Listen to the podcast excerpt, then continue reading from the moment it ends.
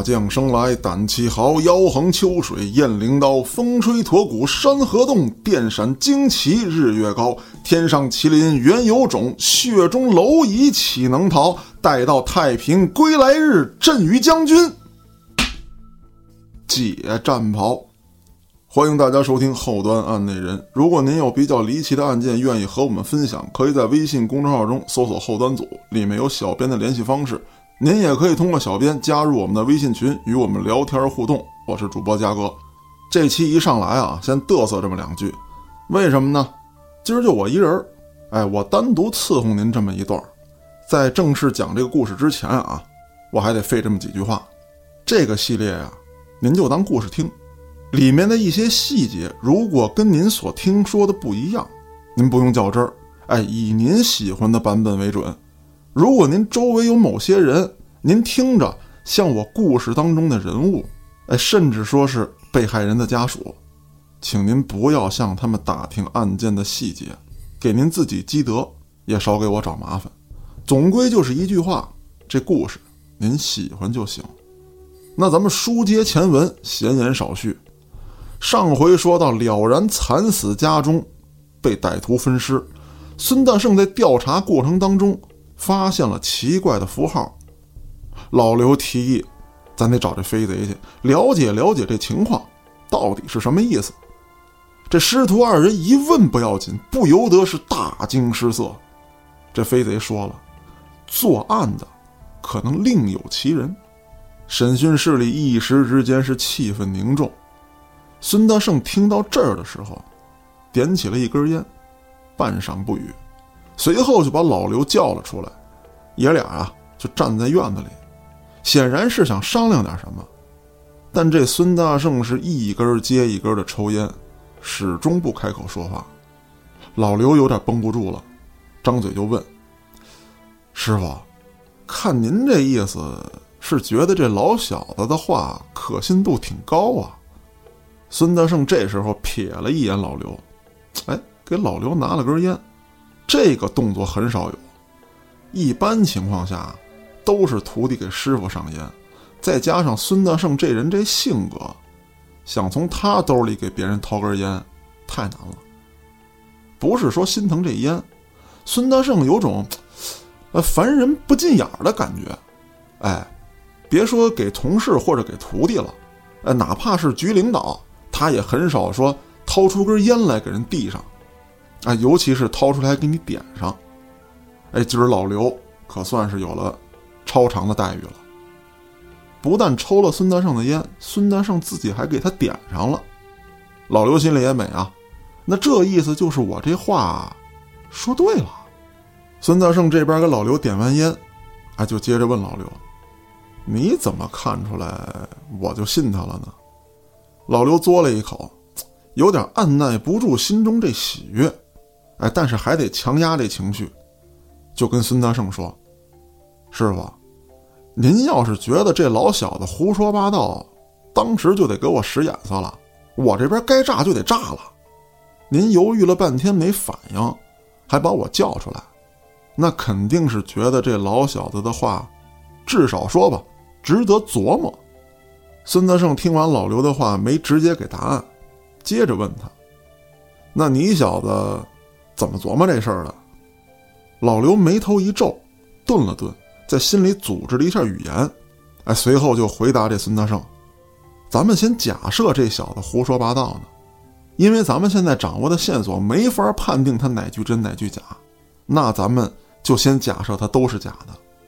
那这人说谎就得有目的，要么这小子跟丧彪认识，在有意为他开脱，转移警方的视线。”或者说他跟丧彪他爹认识，也是他爹当年的门生，所以说他会骗咱们，达到帮助丧彪的目的。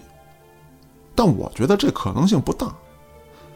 现在这个时期呀，大运动，基本上所有人都被查了个底儿掉。当然了，这号人身上带的秘密确实比较多，还得继续排查二人之间的关系。才能确定他到底是不是为了丧彪开脱。那撒谎的另一种可能性呢，就是为他自己，比如说争取立功减刑的机会。但我觉得这可能性也不大。第一，盗窃罪本身就不是大罪，而且这小子也没偷什么值钱玩意儿。虽然是伤了我，但这跟杀人放火的勾当比起来，也不算什么。而且您知道，现在这个时期，这儿有问题，才是大罪。说完，老刘就指了指自己的脑袋。这话其实很明白，也就是说，你思想上如果有问题，哎，观念上有问题，这才是大罪，其他的都能原谅。而且在那个时期啊，公检法的力量其实相对来说比较薄弱啊。了解这段历史的朋友呢，我就不多废话了。不知道的呢，您也可以查一查。我在这儿呢，一句两句也解释不清楚。而且这事儿啊，跟案子关系不大，点到为止。孙大圣点了点头，看上去还挺满意。那意思啊，就是你小子接着说。老刘这边抿了抿嘴，抽了口烟，就接茬向孙大圣汇报。所以说呀，师傅，他没有必要为了自己减刑的事儿交代这么多东西。这要是得罪了所谓道上那些人，他出去之后会被当成叛徒，他日子可好过不了。那还不如在里面多待几年呢。更不可能是为了立功编造故事，瞎编的东西肯定会被识破，那就得罪加一等。他这么聪明的人，不会干傻事儿。孙大圣就问老刘：“那你觉得他说真话了？”老刘摇了摇头：“也不一定，而且就算是真的呀，他说的也不一定都对。”孙大圣微微一笑，点了点头。行，小子，长进不少。接着说，咱表面上看啊，他被关在里头，还这么料事如神，是个不简单的人物。但您想啊，他原来是个飞贼，有可能在没被咱们抓获之前，到处踩点儿的时候，就去过了然他们家，知道了然不好惹，所以一直没下手。因此，咱们审问他的时候，他能说出像狗洞这样的细节来，让咱们信以为真。再加上那些符号只有他一个人认识，他又说了好多听上去意味深长的话，弄得神乎其神。没准啊，这些都是烟雾弹。刚才我也分析了，他没什么撒谎的明确动机。结合这些原因，所以我说他不一定在说假话，但也不一定都真。还有一点，咱得注意，他可没去过现场。就算他没撒谎，他说的这些话呀，也基本都是主观臆断。孙大圣瞥了一眼老刘：“你小子分析的确实头头是道，可一句有用的没有。”老刘这边一笑：“师傅您别急啊，有一点我和飞贼看法一样，就是杀害了然的，应该是另有其人。”丧彪逃走的时候受伤不轻，脑袋肯定是开瓢了，而且从他逃跑的姿势来看，肋骨估计都被我踢折了。就算没折，也得是个骨裂变形什么的，最起码一半个月不能大动作，没有继续作案的条件。仨在咱们市和周边地区各医院诊所的兄弟也没回报说看到疑似丧彪的人前去救治。就算这身上没伤，脑袋那一下不缝针，可也且好不了呢。而且墙上的符号啊，我分析可能是丧彪留下的，专门给凶手看的，哎，替他传送信息，指明方向。听到这儿啊，这孙大圣就特别满意的拍了拍老刘，嗯，行，那你说说，什么人能为了丧彪，甘冒杀警察的危险？还用那么残忍的手段？孙大圣在说这段话的时候啊，看似表情平静，但老刘能看出来，孙大圣这时候眼睛都冒了火了，只要瞪一眼丧彪，就能给他火化了。老刘接过话茬那这事儿咱还得问问飞贼，他刚才说话明显是话里有话呀。”孙大圣这时候把烟掐了，又续上一根，看向老刘。嫩了，小子，你自己也说了，他的话不能全信。现在我们还弄不清楚他到底知道多少，是不是在故弄玄虚？还有一种可能，就是他在试探咱们到底知道多少。老刘听到这儿就纳闷了：“师傅，他这案子都定性了，而且咱们局里也没挂着什么悬案啊，他试探咱们没必要啊。要不说你小子还嫩呢，他被你抓住的时候，表面上看是服了，但他服的无非是你的身手，在心里并没有认栽。了然抓贼多年，他都没事儿。”证明这小子早把咱们的办案习惯摸得门儿清了，只不过他没算到那天晚上你会突然出现。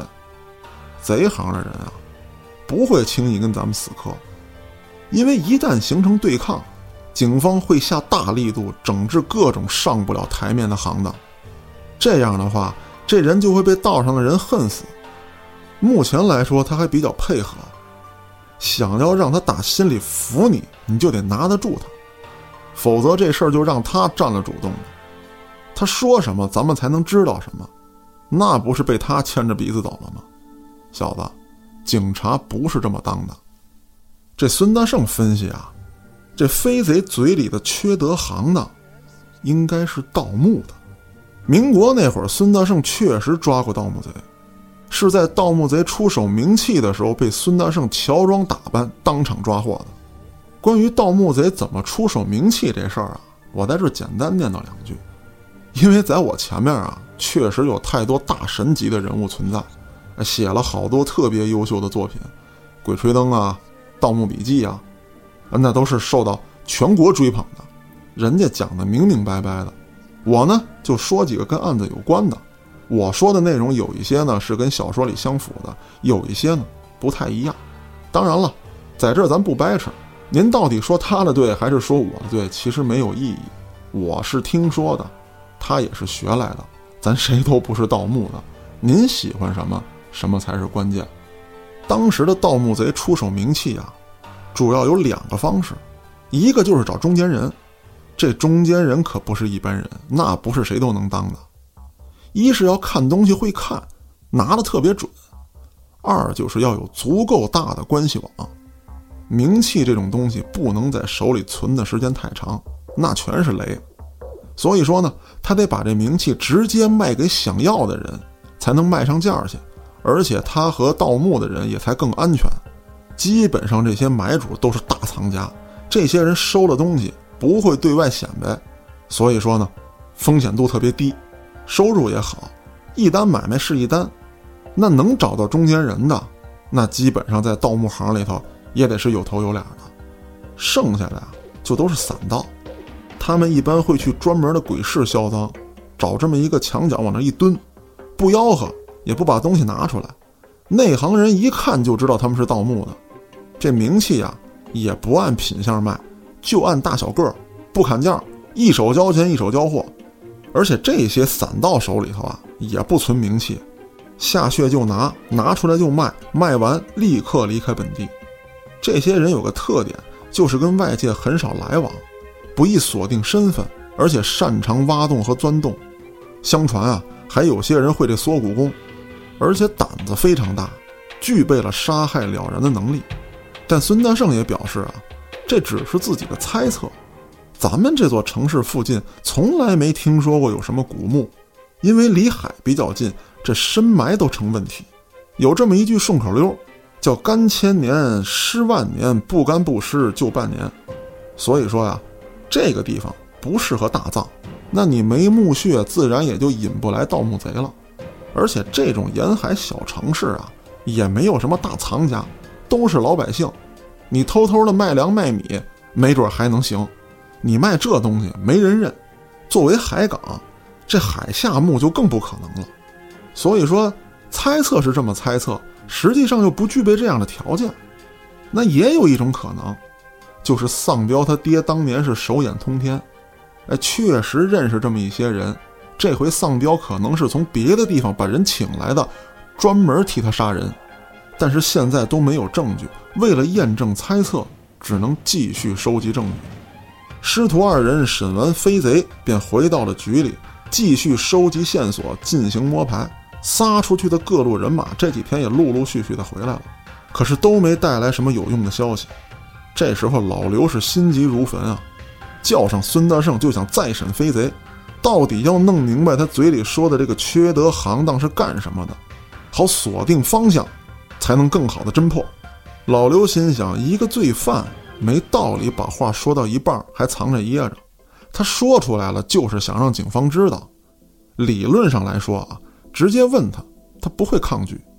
但孙大圣拒绝了老刘的提议。孙大圣告诉老刘，警察审案可不是你不知道什么就去问什么，应该是通过口供串联线索以及证据来验证自己的推测。口供和线索还有证据都对上了，这案子才能清晰。真相不能等着从别人嘴里说出来。何况这飞贼不是涉案人，提供的线索只能参考。最重要的是，这座城市确实隐藏了很多咱们还没有掌握的危险。想要彻底铲除他们，飞贼是个重要环节。还是我那句话，得让他打心里服。不能让他觉得自己跟咱们这儿，哎，跟个高参似的，得牵着咱们走。如果以后依赖他成了习惯，那你就得小心掉进他挖的沟里。老刘其实心里也非常认同孙大圣的说法，只是他心里急呀。在这个人人喊口号的时代，能应用的力量实在太少。在老刘心里，现在确实有点把这飞贼当了金钥匙。希望通过飞贼能直接打开所有的谜团。不过师傅就是师傅，一语点醒了老刘。整理了几天线索之后，师徒二人再次来到了了然的住所进行勘查。这次勘查就非常有针对性了，就是要看看能不能找到一些证据，证明作案人是盗墓贼。孙大圣怀疑丧彪父亲手下的门生就有盗墓贼。而且丧彪找到了曾经的门生为自己报仇，但如果真如自己猜测的那样，那这凶手为什么会为了丧彪杀警察呢？难道只因为江湖义气？这个动机显然不足。自己的猜想到底有几分接近真相，那还得看收集到多少有力证据能够支持他。于是师徒二人十分仔细，生怕漏掉了任何细节。房前屋后的检查地面，看看是否有被掩埋的盗洞。如果是盗墓贼的话，他进屋可以不翻墙，很有可能是从屋外打一个盗洞进来，办完事儿之后一边退一边填埋盗洞。当然了，这个不可能都填上，啊，基本上就是进洞口之后，把洞口反填回去。然后再从洞的另一端钻出来，再把洞盖平。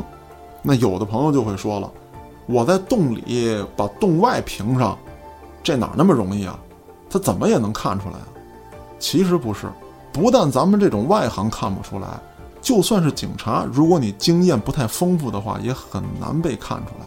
因为他填埋盗洞口的时候啊，会先拿这个泥土做那么一个壳或者说盖子，哎，他进洞的时候。拖着这盖子进去，把这盖子往地上一扣，它就严丝合缝了。而且他会提前修整这盖子。你比方说这块是草地，那他这盖子上啊，哎，就弄点草，跟周围的一样。如果是砖块地，他就把这砖弄上去，而且这拼缝都能给你拼齐了，就这砖缝啊，它都对好了。所以一般人看不出来。为了防止你踩的时候里头有这空洞的声音，他还从里面把这土啊。呃，由里向外的那么夯实一下，或者说多添一点儿，它这空洞声音就没有了。所以说你要不仔细检查，很难发现。说到这儿，讲这么一个题外话，大概是两千零几年的时候，电视上曾经报道过这么一个盗墓贼，但是他并不是盗墓啊，他呢是在一个药品批发市场卖药，啊，就是一个大集散地。一条不宽的小马路，也就是说呢，能并排走那么两辆三轮车。北边一家店是南边一家店，这俩店对着。北边这家店呢，存着点药被盗了。春节的时候，老板回家了，把点冬虫夏草啊，就放在店里。就是他正对门南边那家店，从他们家店挖一条这个地道，直接挖到北边这店，啊，穿过了这条不窄不宽的这个马路，偷完东西。也是做了这么一个盖子，哎，跟地缝都对好了，哐叽给自己扣这里头，一回天一堵，人家撤了。所以说啊，这个手段一直到两千零几年的时候还有，但是现在啊，咱也不知道有没有这样案子，也不太清楚。只是给大家举个例子。那咱们还得说回本案，经过师徒二人的仔细勘察，地面非常平整。了然他们家这院子里这地呀是土地夯实的，没看见有这个地缝，而且孙大圣极其有经验，找了点水就泼在这个地上，一是看渗水速度，再有一个就是等水渗下去之后看这个干湿的比对度，哎，以此来估测哪块有可能是盗洞。但是诸多方法都试过之后，院子里没有，屋里也没有。然后这师徒二人又检查了狗洞和小窗户，经过一次又一次反反复复的确认，没有发现什么特别有用的线索。爷俩呢就坐在院子里抽烟讨论这案情，这俩人一致认为，这小窗户跟狗洞不是一个成年人可以爬进来的。狗洞和小窗户上也没有留下任何衣物，哎，或者说这个泥土脚印之类的残留物。溜达了一圈。孙大圣就来到了了然家的厕所，了然的人头当时就是在这儿被发现的，堂堂的一名战斗英雄，又屡破大案，最后落得这么个下场。孙大圣就站在这茅坑边上，黯然神伤。老刘心里也不是滋味可这时候你说要点根烟扔这茅坑里祭拜一下，好像还不是那个事儿，怎么想怎么别扭。于是啊。这老刘就退到了厕所外面，点上了三根烟，想插在地上。院子里虽然是土地，但刚才我说过了，是经过反复夯实的，比较坚硬，肯定是插不进去。于是老刘就绕到了厕所的侧面，扒开这些杂草，哎，给这草啊薅一薅。这块的土它比较软，想薅出这么一小块地儿，把烟头插在松软的土里。但这么一扒拉一薅不要紧。发现了一个脚印，立刻就喊孙大圣过来。从脚印的大小上判断啊，似乎是个女性留下的，而且比一般女性的脚似乎还要小一些。脚印呢，有向足外侧倾斜的痕迹，也就是说呢，一边深一边浅。孙大圣判断啊，这一边深一边浅，很可能是因为这个人走路的时候有左右摇晃的习惯，外侧吃力比较大。但通过脚印的深度判断，又不应该是一个一般女性体重所造成的。也就是说呢，一般这姑娘啊，她踩上去陷不了那么深，何况在七十年代，没有什么胖姑娘，能称得上胖婶的，也就是一百多斤往上。那个时候人他是刚吃饱饭，有的地方他都吃不饱，想吃点精米细粮都不容易，肉就闻闻味儿。你想那人怎么长胖的？而且重体力劳动还比较多，男的一百二三十斤，这女的一般都到不了。再者说啊，如果这个脚印是凶手的，那作为一名女性，她应该杀不了了然。就算当时了然喝多了，哎，没有反抗能力，凭借一名女性的力量把了然肢解，再将尸块带出去，这一宿的功夫可能性也不大。还有就是伤口的深度。女性没有这个力气造成这么深的伤口。孙大圣让老刘把了然家的鞋都拿过来，一双一双的比对。经过比对之后啊，也排除了这个脚印是了然的爱人或者子女所留的。那很显然，这是凶手无疑了。师徒二人分析，很可能是这凶手无意之间踩到了草里，自己并没察觉，所以在处理脚印的时候就忘了这块儿。为了判断凶手的身高，师徒二人需要继续找到另一个脚印，但学磨了半天，最后只找到这一个。你这样的话，只有一个脚印，你没法用步幅判断啊，对吧？一米八的人迈一步，左脚右脚之间这距离，跟个一米五的人迈一步，那肯定是不一样的啊。就算有人诚心把步子迈大了，那你这个脚的着力也不一样，所以呢，会造成这个脚跟或者脚尖儿。这个脚印留在泥里的时候，有前后上下倾的这么一个情况，有可能就后脚跟深，前脚掌浅，就大概是这么个意思啊。可是目前就这一个脚印儿，判断不了身高。虽然有了新的线索，但这一个脚印儿还是不够。而且这个脚印儿让案件更加的扑朔迷离。小脚，不是女人的，力气很大，手段残忍。那什么样的人具备这种特点呢？老刘这个时候叼了根烟，继续蹲在地上琢磨。突然被孙大圣一把就拽进了屋里，让老刘躺在炕上，来，过来躺着啊，待好了，脑袋冲炕沿哎，待着。这老刘就有点别扭，说这个，这师傅是干嘛呢？这是怎么着？提前，呃，给这个了然办个葬礼？这床上没人，是不是觉得有点空落落的？我跟这冒充一下尸体啊？等老刘躺上去之后，就左右的反复的端详老刘，看到老刘心里直发毛。虽然老刘心里活动很多，但是他不敢打断师傅，万一他要正想案子呢，自己给打断了，那还了得？过了半天。这孙大圣拍了拍老刘，让他坐起来，之后自己又躺上去了。这老刘就觉得奇怪了，师傅这是干嘛呢？太想念战友了，在他炕上躺一会儿。这师傅还有这习惯呢？就在这时候啊，这孙德胜跟老刘说：“孙德胜这时候躺在床上，老刘站着，这俩人眼对眼就说这话：如果你小子是凶手，我是了然，那你打算怎么下手？”老刘琢磨琢磨，一锤子下去，或者一刀割颈、扎心口都行。这孙德胜接着问：“你是侦察兵，你说怎么才能最快的置人死地？”这老刘琢磨了一下，如果执行任务啊，咱不考虑处理现场的话，那肯定是匕首抹脖子呀。速度快、下手准的话，对方根本不会有反应，那就更别提反抗了。孙德胜突然坐了起来，盘腿在炕上，眼直勾勾地看着老刘。凶手肢解了了然，必然不会担心现场被发现，而且他很可能期待现场被发现。他看到咱们伤心，看到咱们气疯了，他可能才解气呢。那就不存在处理现场的问题了。当初验尸的时候，我就有不解：为什么要先勒死了然再肢解？直接割喉不是更利索吗？而且凶手这下刀的角度也很奇怪。说到这儿啊，老刘突然是一拍大腿：“师傅，我知道了，这孙子家够不着。”这话怎么讲呢？那咱们解释解释。第一啊，砍东西的时候，手腕会自然的向下压。比如说您跟案板上剁排骨，您感觉感觉，是不是手腕会向下压？刀是平的，或者说刀头向前。剁在这东西上，那案板比您身高低，对吧？大概在您腰的位置，您把胳膊抡起来向下挥砍，会有这么一个很自然的下落动作。然后刚才就是我说的，这刀哎触及到被砍的物体。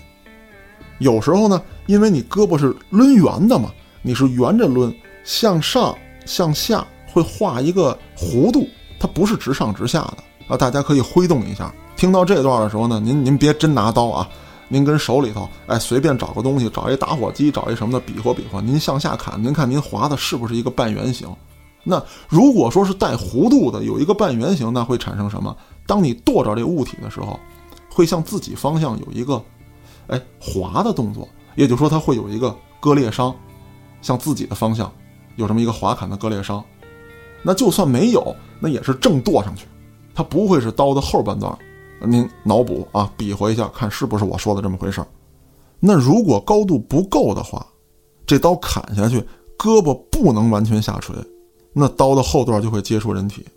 那咱们再举一例子，那比如说您砍您家这个抽油烟机，抽油烟机很可能也没有你的身高高，是吧？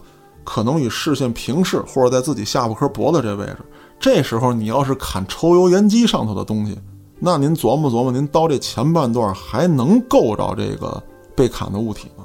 它够不着，那就是刀的后半段。如果拿菜刀的话，那就是后屁股那尖儿啊，菜刀前头一尖，后头一尖，你砍上去就是后屁股那尖剁上去了，而且不会出现半圆形的砍劈，啊，不会出现那弧度，也没有向自己这个方向啊产生的那个割开的那个口子。那为什么呢？你刚举这划到一半，咣定那儿了，你够着它了，对吧？你还没法往下呢，它没这个空间啊，没这个距离施展。我不知道我这么解释您听明白没有？哎，您可以比划比划，哎，就应该知道这东西是怎么回事了。所以说高度不同，会导致砍在物体上的时候的伤口不同。那咱接着分析，这炕的高度是一百一十公分，炕沿的宽度是三十公分，这凶手的个矮，直接拿匕首割喉，他有点够不着，对不对？那如果是作为一个大高个成年人，哎，炕沿一米一，你往这一站，这炕沿可能还没你腰高呢，你一伸手就给割开了，这很容易。但咱想想，如果你是一个小孩儿，炕沿上这有这么一个人，你想割开他，你首先来讲身高不够，你还得探着往前够，你还得那么准就划到这脖子上，他下手就不方便。所以说，这凶手会采取什么手段呢？就是勒住了然的脖子之后，用力向下蹲，用力量加体重把了然的头部拉出炕沿儿这样的话，人很容易窒息。分析完这些之后啊。孙大圣特别满意的拍了拍老刘，但老刘这时候能明显感觉到孙大圣的手在颤抖，就是打哆嗦呀。老刘也不知道，因为自己判断准确，孙大圣跟这高兴呢，还是说在脑子里正在脑补凶手行凶的过程而气得发抖。老刘得到了孙大圣的认可之后，就接着说：“我估计这凶手的身高啊，也就一米四左右，这样的身高大多还都是孩子。”怎么能作案呢？而且肢解这个老刘话还没说完，就被孙大圣打断了。事儿查到这一步，现在就到了问那老小子的时候。师徒二人通过掌握的这些重要信息，也有了调查方向，就不怕这飞贼信口开河了，也能从他的叙述当中找到有用的信息。否则，就算飞贼全盘托出。那他俩无非就是个听故事的而已，真话假话，哪句有用，哪句没用，您自个儿不知道啊。据飞贼交代，这做贼的也分好几种，他是自诩为飞贼，哎，可以说是在贼行里面那比较高级的。过去啊，专偷达官贵人，做事无痕，而且一个地方就下手一次，绝对不会偷绝了，提前踩好点儿，直接奔值钱的东西去。进屋之后就拿这一样，其他的一概不碰，更不会去祸害女眷，哎，或者伤及这屋主。那您说，要是被家丁看见了，啊，或者说屋主醒了怎么办啊？那就算你栽了，转身就跑，以后这地儿别来了。你小子手艺还不行，回去练去吧。不过现在大环境变了，没有大财主了，所以说自己只能干点偷鸡摸狗的这些勾当，但依旧秉承了过去的规矩。这一点，孙大圣是相信他的。解放前啊，他也办过飞贼的案子，只不过孙大圣心里明白，这些飞贼偷来的东西，失主一般不敢报案，因为大多都不是好来的。有时候呢，丢这么点金银细软，民国警察也都是敷衍了事儿。死人的多了，丢俩钱算什么呀？这帮有钱人也不在乎，但是丢了他有气，该报案报案。能找回来就找回来，找不回来啊也就拉倒了。这帮民国时期当差的警察心里也有数，哪儿给他找去？得空找个机会抓个贼，把这所有案子往他身上一安，秋后枪毙完事儿。钱哪儿给你找钱去？啊，就说都让贼给挥霍了，这案子也就结了。但要死了人，或者这大姑娘小媳妇让人糟蹋了，那可了不得。这帮有钱人必然会找各种关系给警察局施压，案子告破的几率也会很高。所以这帮飞贼所说的规矩啊，并不是为了道义，而是照规矩办事儿，这个行业的命数会更长，自己也相对安全。咱们在影视剧里呢，经常看到有人销赃，但实际上啊，大多数都会物归原主。当然了。这并不是说这个贼没事闲的蛋疼啊，跟这儿磨练磨练技术，我偷完我再还回去，掌握一下业务能力。哎，不是这么回事儿。这些失主丢了不能拿到明面上的东西之后啊，就会找到江湖上的朋友。这些江湖大佬那对道上五行八作的都门清，会联系到飞贼，让失主出钱把东西赎回去。甚至有些飞贼偷了东西，就直接押到这帮大佬手里，等着拿赎金就完事儿了。还有些达官贵人呢，哎，更会玩，在这东西还没丢之前，就把钱已经押到江湖大佬那儿了，明明白白告诉你，我家有好东西，这保护费我交了，你们别来了，甭惦记，反正瞒也瞒不住，是吧？我提前给钱还不行吗？那这时候，这些人的家门口就会留下记号，告诉同行，特别是那些到处流窜的飞贼，这家你可动不得。还有呢，就是溜门撬锁的毛贼。至于这个淫贼啊，也就是说这个采花贼，还有盗墓贼，不在贼行的范围里。那我说这一段的时候呢，很可能跟一些这个哎小说当中叙述的不太一样。当然说了，人家有人家的划分，这儿有这儿的讲法，不用太较真儿。因为这淫贼和盗墓贼啊，他名声不太好。那淫贼咱就甭说了，对吧？还有这偷小孩的，这也可不算贼，这是天打五雷轰扒皮的罪过。那在过去，那那都是乱棍打死，对不对？这些不能算贼。那咱说这盗墓贼，他不是过去人，他迷信嘛？啊，他觉得这种东西啊损阴德，哎，所以说，哎，他不算贼行，贼行也不会让他进来拜堂口的。基本上这帮人是自立一波。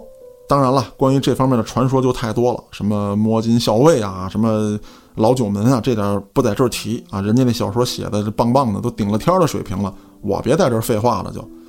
这贼行里面最低贱的，或者说最低等的吧，叫背口袋，什么意思呢？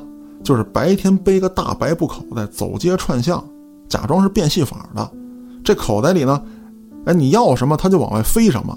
比如说来痰盂儿，哗飞出来了；哎，来一个什么老安的洗脚布，哗飞出来了。其实这里面呀，是蹲了个小孩儿。大人在外面喊什么，这小孩就从里往外扔什么，以卖艺的身份为掩护，走街串巷的踩点儿。晚上呢，就让口袋里小孩进屋偷东西。这些孩子呀，大多数都是买来的，或者说是拐来的，最后的下场都比较凄惨。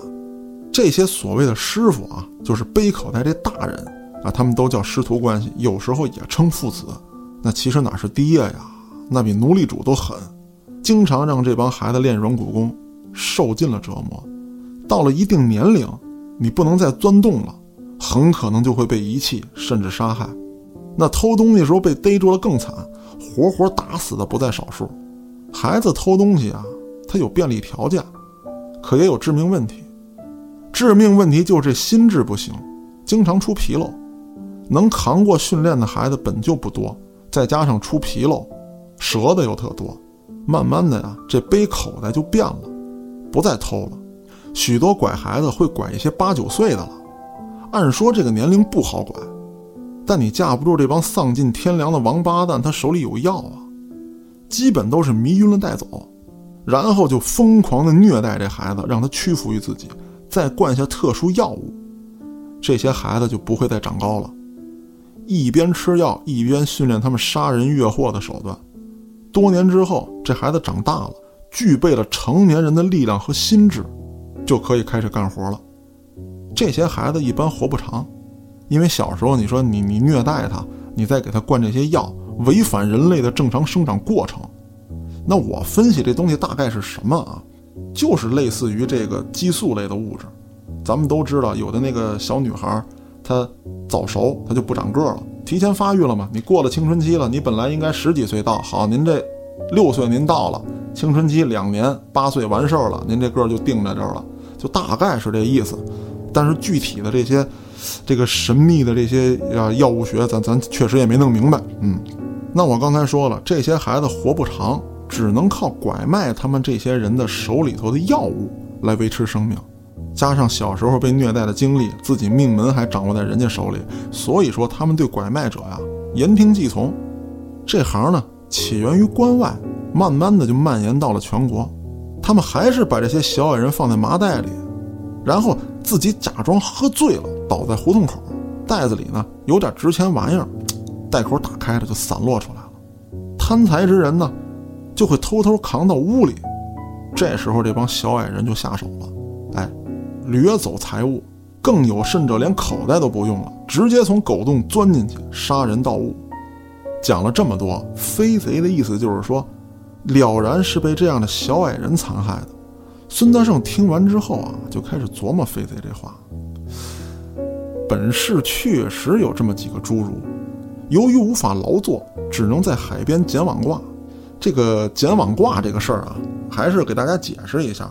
咱们内陆地区不沿海的朋友可能不知道，沿海的这就甭说了啊。打鱼这渔民啊，呃，收了网之后得把这网支起来，你得晾着它。有的网打结了，有的上面呢挂了一些小鱼小虾，啊，就是挂在网上的啊，不是人家想捞的，非常小，你得把这摘下来。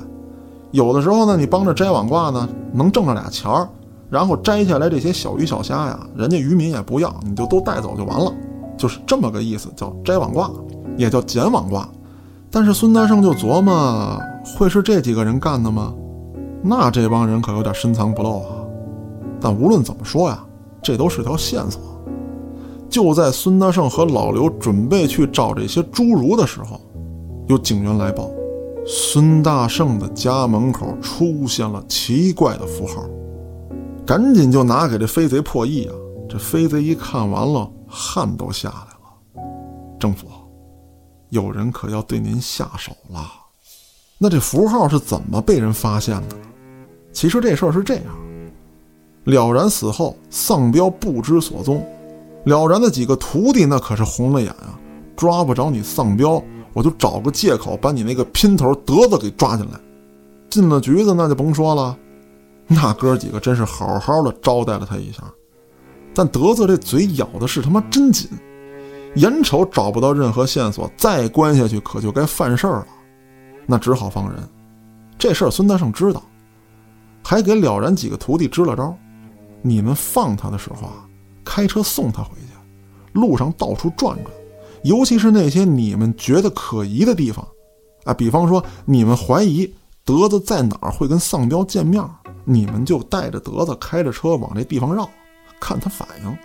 德子虽然聪明，但心理素质那和丧彪不在一个级别上。只要这表情上有微弱的变化，你们能看到，那就算是帮着咱们了。没想到这一路上啊。这德子没有任何表情变化，唯独是路过孙大圣家的时候，这德子偷瞄了一眼。同车的警员这时候没动声色。等德子离开之后，他立刻查看孙德胜家，于是发现了这些奇怪的符号。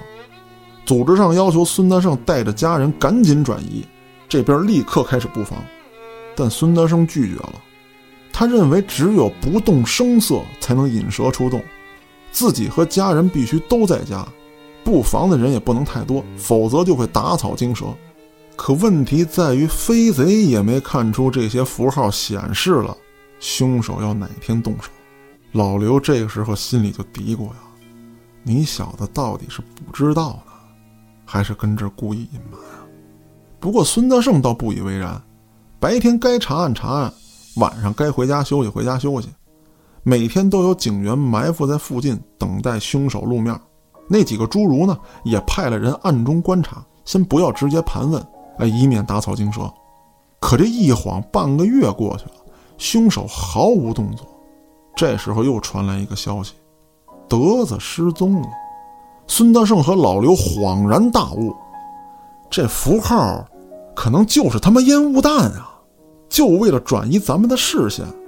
德子逃跑应该是跟丧彪会合去了，这爷俩气的是直跺脚。不过还好，火车站那边有了线索，有人发现疑似德子的人坐上了去佳木斯的火车，这边就立刻联系佳木斯。佳木斯那边的乘警也表示看到了有点像德子的人，转乘了开往双鸭山的火车。于是孙大圣火速给局里打了报告，要求出差双鸭山追查。丧彪很可能也跑到了那里。报告打完了，爷俩应该很快就出差。盘算着呢，也就这几天了。于是趁着临行之前，爷俩找了个酒馆，小喝了这么几杯。老刘这个时候还是有点担心，他怕他们师徒二人出差之后，这凶手会趁机对孙大圣的家人下手。对于这帮丧心病狂的人来说，那可没有祸不及家人这么一说。不过孙大圣倒也不担心，他已经跟组织商议过，做了比较周密的安排和计划。看孙大圣这么胸有成竹，老刘也就不再说什么了。爷俩是推杯换盏，喝得小脸通红。随后，老刘把孙大圣送回了家，自己骑着自行车也准备回宿舍。孙大圣的家到警局的宿舍呢，要走这么一条田间小路。此时正值深秋啊，老刘这酒被寒风一吹，可也就醒了一半了。这时候恍恍惚惚的看见这个田间小路上，有个白色的大口袋。